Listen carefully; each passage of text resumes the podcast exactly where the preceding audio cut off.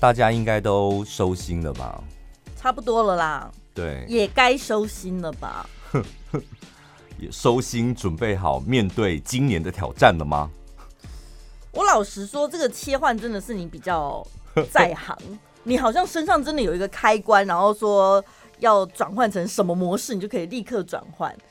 那身为你的搭档，我当然要附和你嘛。但老实说，私底下我好像做不太到。哦，你是没有开关的这样？对啊。我是一个比较，可有开关到底要干嘛？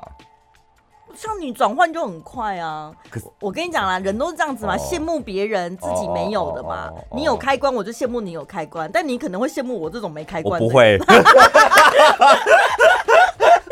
请不要躲避情。我一直以来都很做自己。有必要这么快急着撇清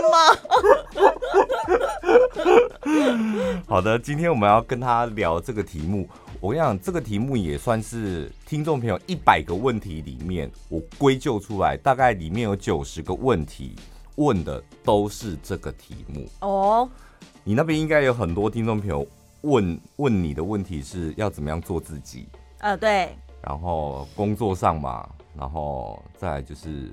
职场，嗯，朋友之间有一些讨人厌的啊，我要怎么跟他相处啊？什么？但我们今天不是要讲做自己，我们今天是要讲合群。我不合群，我该改吗？我曾经看到网络上有一篇文章，就讲我不合群，我该改吗？我看到这个题目的时候，我真的觉得，所以我我这一篇稿子，你知道，我大概是一个月前就把它。准备好了，准备好了，但是一直还没有机会拿出来，就整理好，这样就自己就是有些心得感想，就写一下，写一下，写一下。嗯，为什么会今天特别想讲这个题目呢？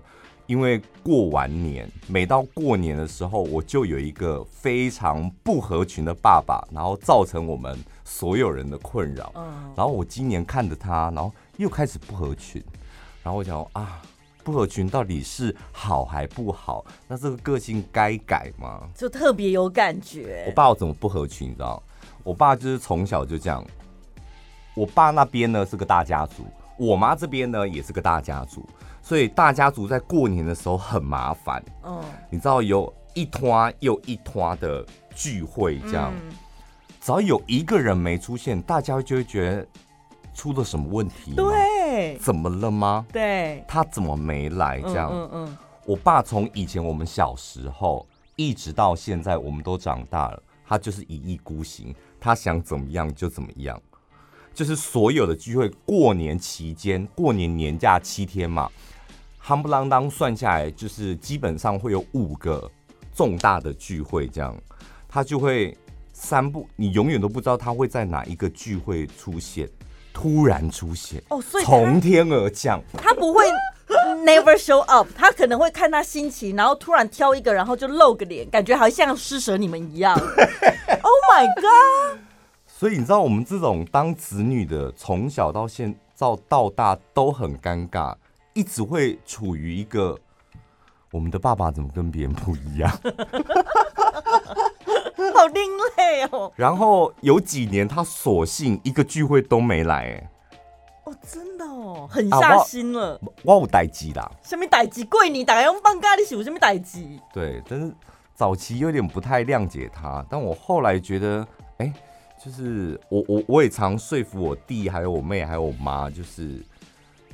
我在节目中讲过嘛，过年就是年假是你自己的，怎么舒服怎么去。嗯，同样生活也是你一样嘛，我们都长大成人了，不要去规范别人怎么生活，就他怎么舒服就让他去吧。嗯嗯，对耶，我们家族聚会也是，我就说啊，我每年都会硬压着我弟，然后陪我妈去参加亲戚的聚会，硬压的感觉很有画面，嫁 嫁。原因就是我们内心会觉得说，其他亲戚人家都是带着小孩去，如果我妈一个人出席，然后没带小孩，其他人一定会问她说：“啊，琳达琳娜那也都没来，什么？”就觉得妈妈会承受莫大的压力，这样。直到有一年，我发现某某表哥没出现，然后大家还想说啊，可能是那一年可能生意做的不好啊，心情不好，还体谅他。第二年他还是没出现，是生意做太好，是生意做不好、啊。对啊，他觉得怕丢脸啊，对不对？这不是很合理的理由吗？这是，这是你们，这是你们掰出来的，还是他真的？是真的啦，哦、真的是真的真的没有做好这样。然后后来第二年他还是没出现，从此之后他再也没出现了。嗯，于是呢，我就下定决心，就跟我弟讲说。我们试试看，今年也不要去。后来就发现没去了之后，因为本来幻想妈妈会承受的那些压力，因为我们没去，所以我们不晓得现场是什么状况，我们就就也不知道到底妈妈有没有承受那压力嘛。但是回来妈妈感觉也吃的蛮开心的，见到好久不见的亲戚，就觉得好像也不会怎样哎。对，就是有人说不合群当然要改啊，因为你不合群的话，你无法。顺利的跟别人相处，那有人说不用改，就是保持自己的初心，不必为了那些无谓的社交浪费时间。话说回来，你觉得谁会希望我们合群？当然就是管理者啊。对，第一个，那你父母亲嘛，哦、对不对？父母亲希望小朋友生的小孩兄友弟兄友弟恭，这个就是一种合群的。表现吧，哦，小孩子不要一天到晚。哥哥对弟弟很好，嗯、弟弟对哥哥要很恭敬，这样。然后老板呢，希望员工可以齐心齐力。对，遇到问题的时候，可能还要共体时间。去他妈的，这就是一种合群，对不对？所以，如果我们先不讲说不合群有没有错，但是呢，如果你不合群，可能这两种人，你的父母亲、你的主管或你的老板会先不开心。对，所以我们都可以预料到这样子的情况。为了避免他们不开心，或者为了避免自己变成他们的眼中钉，我们就会逼迫自己得合群呢、啊。譬如说，大家都加班，哇，为什么陈宝安你就靠腰说工作太多，你不合群？嗯，然后大家都吃海底捞，为什么你偏偏要减肥？陈宝拉，你不合群。等一下，大家把工作报告就全部摊出来，该代办的事项等等。我工作真的就是比别人多啊，有可能就是职务分配不均，或者是我真的就比较菜之类的。嗯。然后我减肥，我错了吗？对。大家都已经很苗条了，我可能有三高，或者是我真的就是已经很胖了，我不能减肥吗？所以不加班没错嘛，对不对？嗯。错在不合群啊。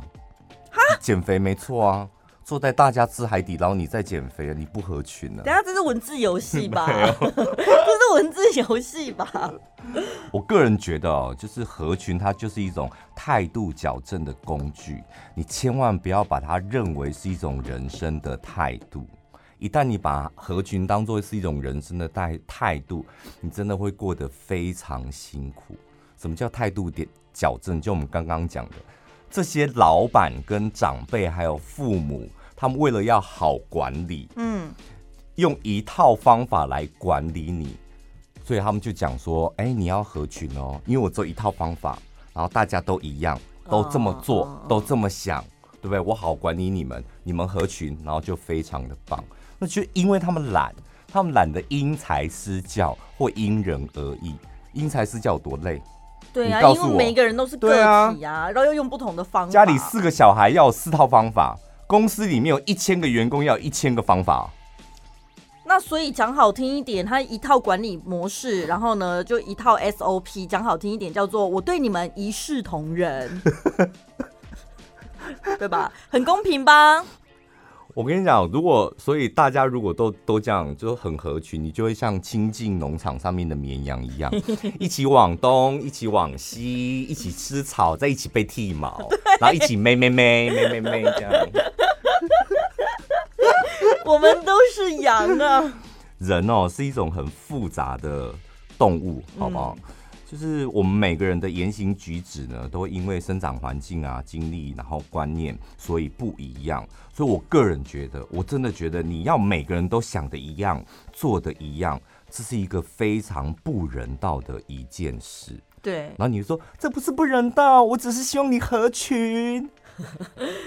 我觉得目前讲到目前为止，我们也不是说鼓励大家不合群，嗯，只是说我。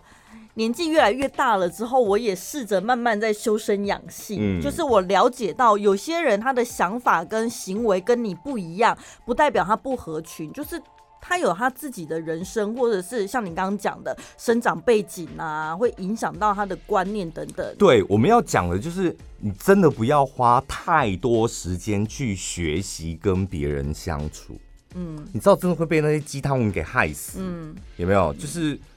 告诉你怎么样去了解别人，然后跟别人相处开心、快乐、幸福、美满，这样就你浪费太多时间去学习跟别人相处，然后别人有这么多人，千千万万个人呢，所以你的时间都浪费在对应别人上面。你我跟你讲，有一些人就是这样，他花很多时间在学习跟别人相处，然后呢，他后来发现。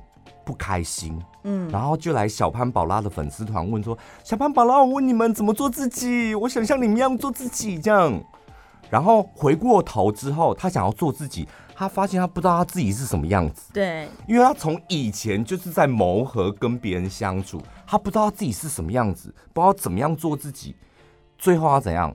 他又回过头去谋合别人，这变成一个恶性循环。嗯，其实你只要先认清世界上有各式各样的人，然后呢，遇到有一些人他的想法跟作为跟你不一样的时候，你不见得说你要去改变他，对，或者是强迫自己接受他。你只要知道说，哦，原来也有这样的人，这样就好了，这个冲突就结束了。我跟你讲，人生有多难，我们来看看圣严法师怎么说啊。人与人之间的相处之道需要沟通，沟通不成妥协，当妥协不成的时候就忍让。如果你忍让后还过不去，就原谅吧。就一关过一关这样子哦，这么多阶段哦。我跟你讲，所以结论是什么？结论就是大家都不想沟通，所以人跟人的相处之道最重要就是沟通嘛。他说沟通不成就妥协，妥协不成再忍让，忍让不后。不过，然后再原谅，就是大家都觉得沟通太辛苦，所以而且有可能会有冲突。嗯，与其这样，那我们不沟通，就开始去假装哦，假装我混在人群里面，然后像那个亲近农场的绵羊一样，往东又往西，这样盛世太平，都没有任何的问题。可是，如果你这样过得很舒服的话，也没什么不好啊。不可能舒服的，你相信我啦。圣严法师说：“人跟人的相处之道，沟通，沟通不成妥协，妥协不成忍让，忍让不过去就原呃过不去就原谅。请问这舒服吗？最后只想说去你妈的！这是没有，就是因为这些过程太不舒服了，所以我只要假装啊，我只要做一件事情啊，我只要把假装这件事情做好，我就舒舒服服啦。假装什么？假装就跟那些羊一样啊，就配合大家就好啦。你假装就是在妥协啊。”你假装就是在假原谅啊？没有，就像你刚刚讲的，有些人他到最后他发现他找不到自己，嗯，他也不知道他的想法到底是什么。对。然后呢，有呃有人会说解决事情逃避也是一种方法嘛，然后他就选择不思考，然后我就是一直活在舒适圈里面，嗯，我就找最舒服的方式去过生活。这种该死的丧文化，你们千万不要学，我跟你讲。这比毒品还可怕，嗯，就一直上下去了，真的、啊、就更找不到自己了。这跟活死人有什么两样啊？嗯，就是他可能看开啦，就觉得嗯，人生在世真的没什么好留恋的。我真的觉得有些人真的很莫名其妙，你就已经活得跟那个僵尸一样了，然后跟大家都一样了，然后你一天到晚在那边看星座啊，我是摩羯座。所以呢，啊天哪，我今天的运气应该会特别好，我的事业运也会很好啊！我是天秤座，我今天桃花运特别好。你看那个干嘛啊？你就跟其他人一模一样，你跟其他人一样好，一样烂，不需要去看那些命理的东西的，是吧？因为你已经不是你原本的你了。好难哦！这有什么好难的？这一段你就每天那么假装说哦，我要跟别人一样，跟别人一样。我跟你讲，亲，我再举举亲近农场上面那绵羊好了，每一只绵羊你觉得都一样吗？你说他的想法吗？想法也好，就是生下来每一只绵羊外表可能看起来差不多，但它不一样，实际不一样，不同的爸妈生出来一定不一样嘛。对对，搞不好真的就不想吃草啊，他也不想被剃毛，他觉得很羞辱啊。但是他没办法，他除了草之外没其他东西吃了。但是他们每天都在做一样的事，所有的绵羊都在往东往西吃草，然后再被剃毛，都在做一模一样事。然后他们晚上回到栅栏的时候，某一只绵羊说：“哎、欸，快点，我们来看看今天摩羯座绵羊的运势有意义吗？哈，有意义吗？你去看星座是看生肖有意义吗？” 我我讲的道理就是这样啊，就是你。每个个体很重要，嗯，就是当你，但工作难免就是难免，你不要把把自己活成一个像僵尸一样，你难免会迎合别人一下，但是重点是一下，你一直在迎合，一直在迎合，你最后真的变得跟栅栏里面的绵羊没有什么两样。嗯，有时候工作是这样子啦，该争取自己的权益，你应该勇于表达自己，可是你经过。全面的评估之后，如果这一次你稍微妥协一点，会让事情更完美。我跟你讲的话，你你为什么选择合群？因为他怕辜负别人，嗯，对不对？然后你假装合群的时候，请你静下来想一想，最后你辜负的是你自己。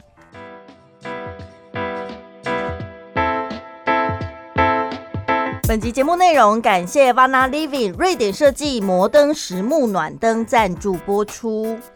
呃，这个暖灯呢，是我们我最早之前在那个 Vana 他们的网站上面，我看到第一个我最喜欢的，嗯、然后尤其那但是那个价格是有点贵，对，所以后来先介绍他们家的香氛蜡烛，嗯、但是我个人建议，如果你有买他们家的香氛蜡烛，真的可以趁这一次。应该是全台湾最便宜的折扣，在我们节目当中，对对对，你可以趁这时候买他们的这个暖灯，刚好就一整套。买暖灯的一个好处是在于说啊，像我们身边有一些点香氛蜡烛的朋友啊，他就说我的蜡烛为什么都只有中间会融化，嗯、就每次旁边都会留一圈，那个叫隧道效应。对对，其实蜡烛要点起来，你要让它完全的呃烧完，完整的烧完，有一些技巧。但是其实用暖灯它。就可以帮你解决这个问题。对，它这个暖灯就是上面有个灯，所以你把你买的香氛蜡烛就是放在那个暖灯下面，它就会融化，你不需要再点火了。嗯，所以一来你的香氛蜡烛的时间可以延长延长，然后再来香氛蜡烛有个缺点就是你点火了，吹熄它的那一秒很臭，会有那个烛烟砰砰 所以，如果你用暖灯的话，一来延长你的香氛蜡烛的时间，二来不会经历到那一段很臭的那个烟味，这样，而且又安全。然后重点是，呃，这一次他们的那个暖灯的设计非常好，完完全全是北欧设计，北欧风格。呃，外面有很多的产品说，哦，我们的产品是北欧设计，北欧风格。嗯、我觉得那叫没设计，就不能够把没设计跟北欧设计混为一谈。北欧风格它是有两大很重要的一元素，一个就是自然，嗯，就你要有自然的元素在里面。第二个就是简约，用最简单的线条来表现设计。今天这个暖灯，它完完全全符合这两个要素。对，它就是百分之百用实木去切割，所以每一个暖灯都是独一无二的。对你去看那个木纹呐、啊，非常的漂亮。它不像有的贴皮的，那个木纹还跟你对齐嘞，想说要干嘛、啊？因为大部分这种，不然就是用塑胶的嘛，嗯，啊，不然就是用。夹三盒什么夹夹层板，然后再贴皮，这样太死板了。而且啊，那个就是塑胶啊，嗯、就是你经过高温，其实它那个味道真的不会太好。嗯、所以他们坚持用设计的这一款是完完全全是实木，然后去切割，然后你看可以看到它的那个，它表面真的是磨的好细致、哦。对，它的每一块，它就是三块实木这样，然后那个卡榫把它卡起来之后再贴合。嗯，这一次终于可以敲。了吧，很扎实。对，这个就是实木的声音。嗯，不是，你看这个就是夹板，有点。用我们录音室，这个就是夹板。嗯。听得出来了吧？这个是三块。实木，然后去把它卡榫接起来，这样、嗯、很漂亮。而且呢，其实它这个暖灯呢，它也可以做一个美化的作用啊，当做小夜灯。那它可以适用，就是差不多尺寸的各式的香氛蜡烛，香氛蜡烛摆上去都可以。都可以。那、啊、你不摆香氛蜡烛，其实它就是一个非常好看的那个暖灯。嗯。然后重点是。我们的业务跟我讲说，你可以讲一下，就是一些招财的东西吗？人家明明是时尚的北欧简约风，从上一次被我们讲到那个招财财位之后，它变成招财蜡烛。它本来就是招财蜡烛啦。我跟你讲，我今年回家过年的时候，我就看到我妈在财位上面就点那个哎，Vana。我跟你讲，这一次这个组合才真正的是超级大招财的组合，因为它变成是光明灯了，是不是？光明灯，然后又是木头，嗯、对，然后里面又可以放香氛蜡烛，就点火嘛，嗯、所以这叫什么呢？这叫做木火交辉，木火交辉、嗯、就是木火通明的意思，嗯，生财。现 现在给我搬出风水那一套老师专业的形象，真的啦，我讲真的，你上网搜就是命格木火交辉格。它会出现两个字“贵气”哦，我我的好啦，真的啊，公斤的啦，真的啦，好啦，之前你有买蜡烛的呢，非常推荐这一次呢，直接把这个暖灯带回家了。从我们的资讯栏点进去呢，这个是最优惠的价格，对，从现在开始一直到三月底，三月三十一号呢，你只要。找到这一个实木暖灯，在结账的时候输入折扣码一六八，原价是二四九零，输入折扣码直接打八折，独家优惠，全台最便宜，只要一九九二。然后呢，如果你买了这个实木暖灯，你也可以顺便再加购我们之前介绍的那个地图香氛蜡烛，这四款的话呢，还可以再帮你打五折，蜡烛打五折。所以你要补货蜡烛的，真的趁现在，趁现在啊！买暖灯，然后再补货蜡烛，蜡烛直接五折，然后暖灯是打八折。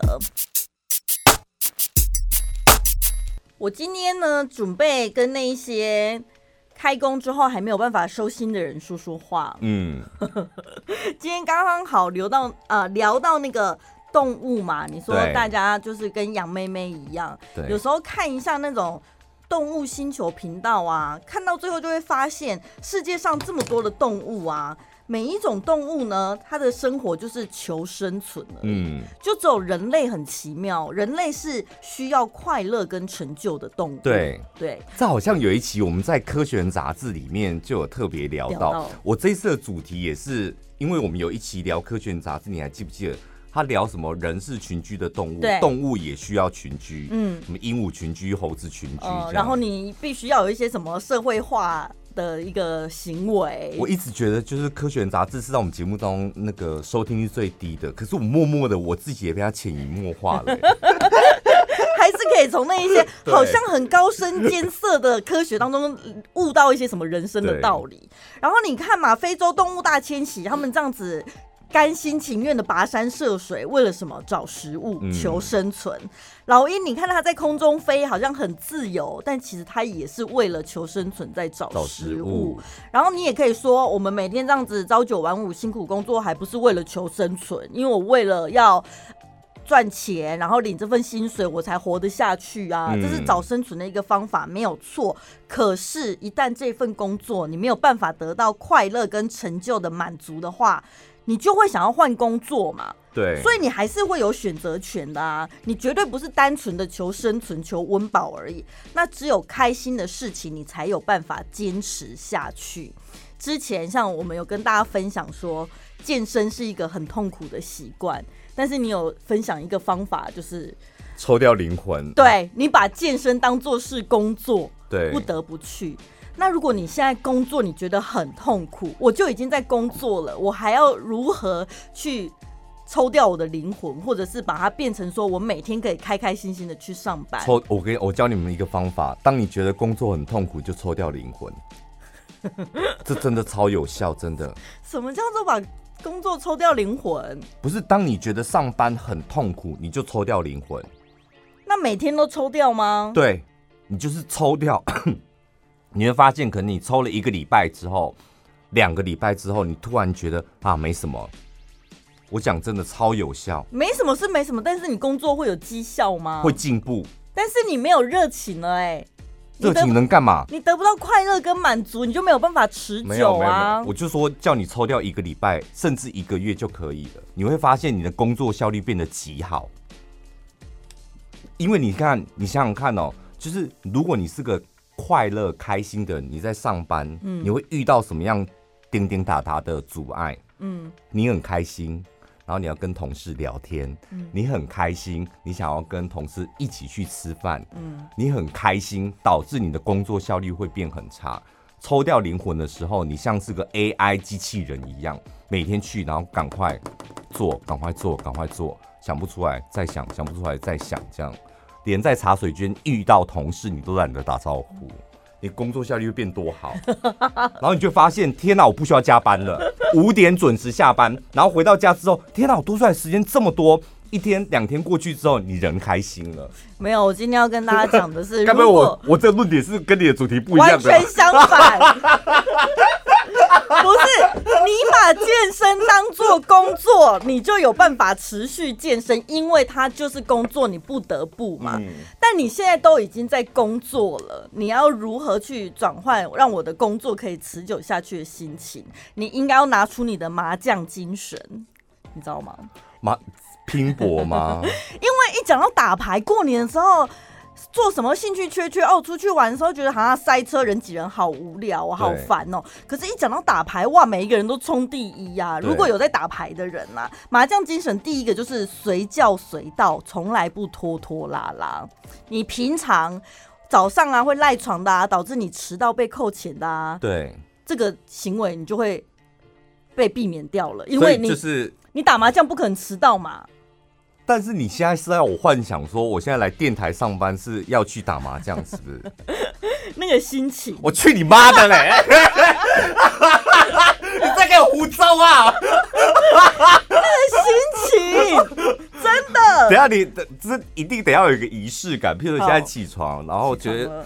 身体有点粘在床垫上，上不来这样，然后开始有点好烦了。好，怎么样让那个仪式感冲上来说，我要去打麻将，我要去打麻将。我今天就是要上牌桌，让大家看看我的神技。我今天一定会赢一笔钱回家，这种感觉。咔咔咔！我觉得这段听都没有，我觉得我疯。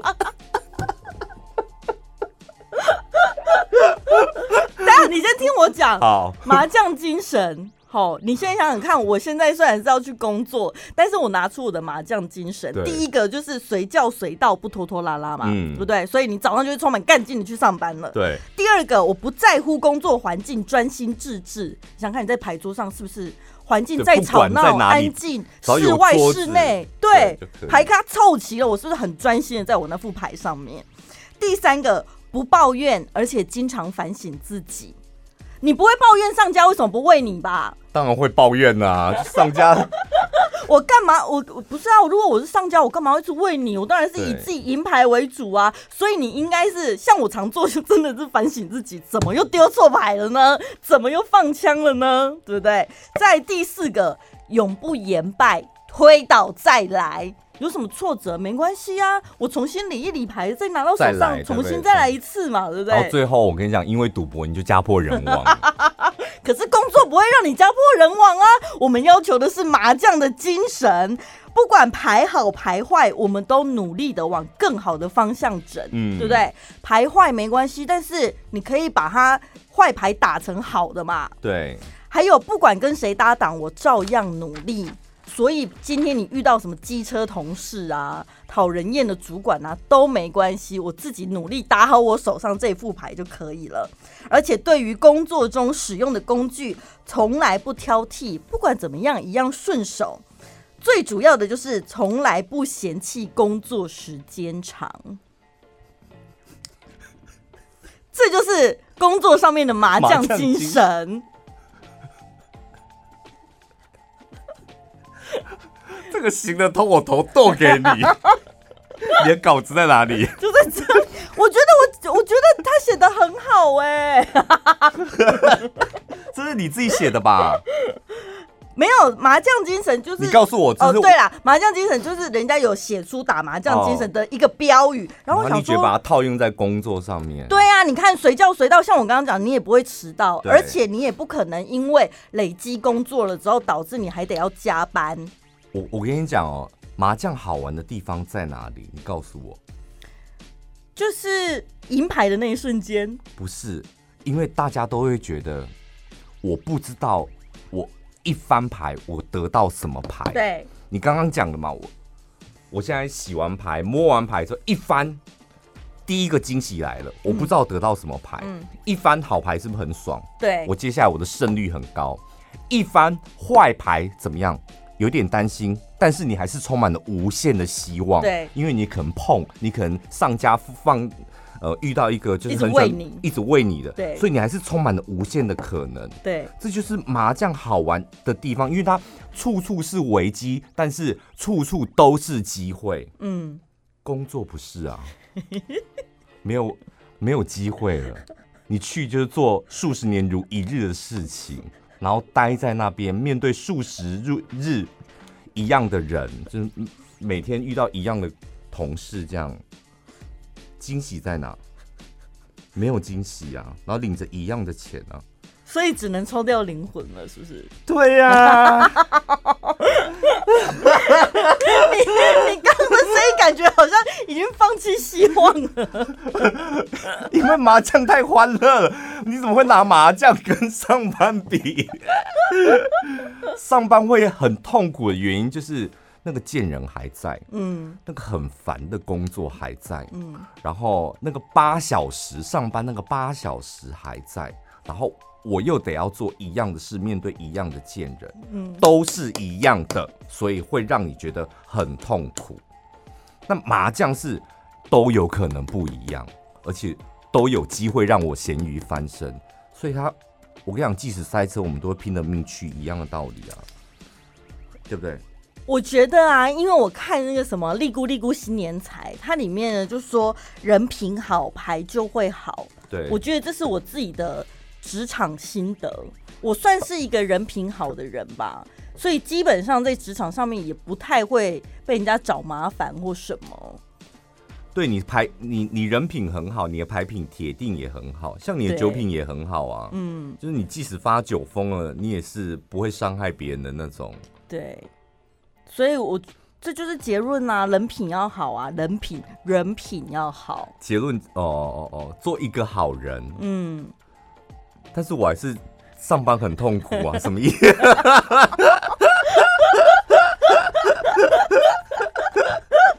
好了吧，你看扳指头砸自己的脚了吧？好吧，那我们就来看看听众朋友的留言喽。我们。每我们接下来的每个礼拜五，我们都会挑一个听众朋友，然后念你的留言，这样有可能你写的特别好，也可能写的特别坏，这样特别坏还要念他的，羞辱他是不是？但是他不能得到礼物吧？如果你你写的特别烂，然后我们羞辱你，那我们更要送你礼物啊，因为你变成我们节目的一个素材啦。哦，好，对不对？所以现在听众朋友会分两派了，他们接下来留言，要么就是那种文笔极好的，要不然就是极度想要激怒我们的那一种。尽量不要。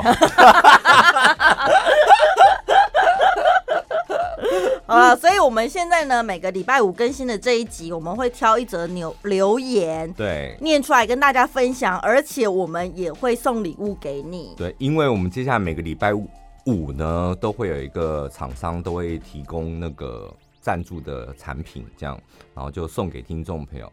然后呢，我们两个会负责把它。寄到你家，所以你也不用什么零什么的。嗯。对，所以欢迎大家多多留言，给我们五星点评。对，就是用 Apple Podcast 留言。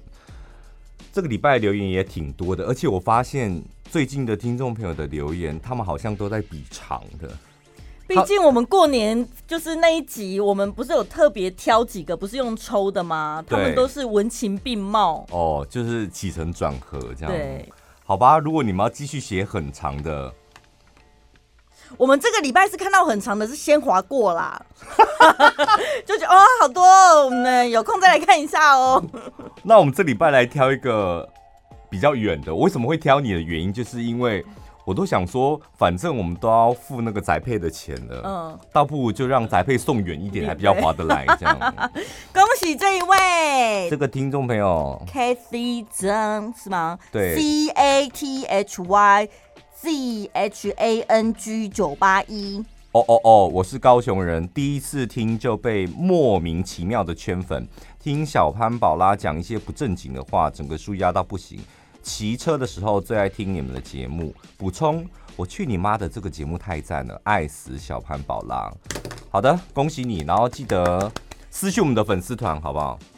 粉丝团吗？还是给曾旺？粉丝团，曾旺最近太忙了，他要接很多那个厂商的来信，这样。好的，所以请这一位听众。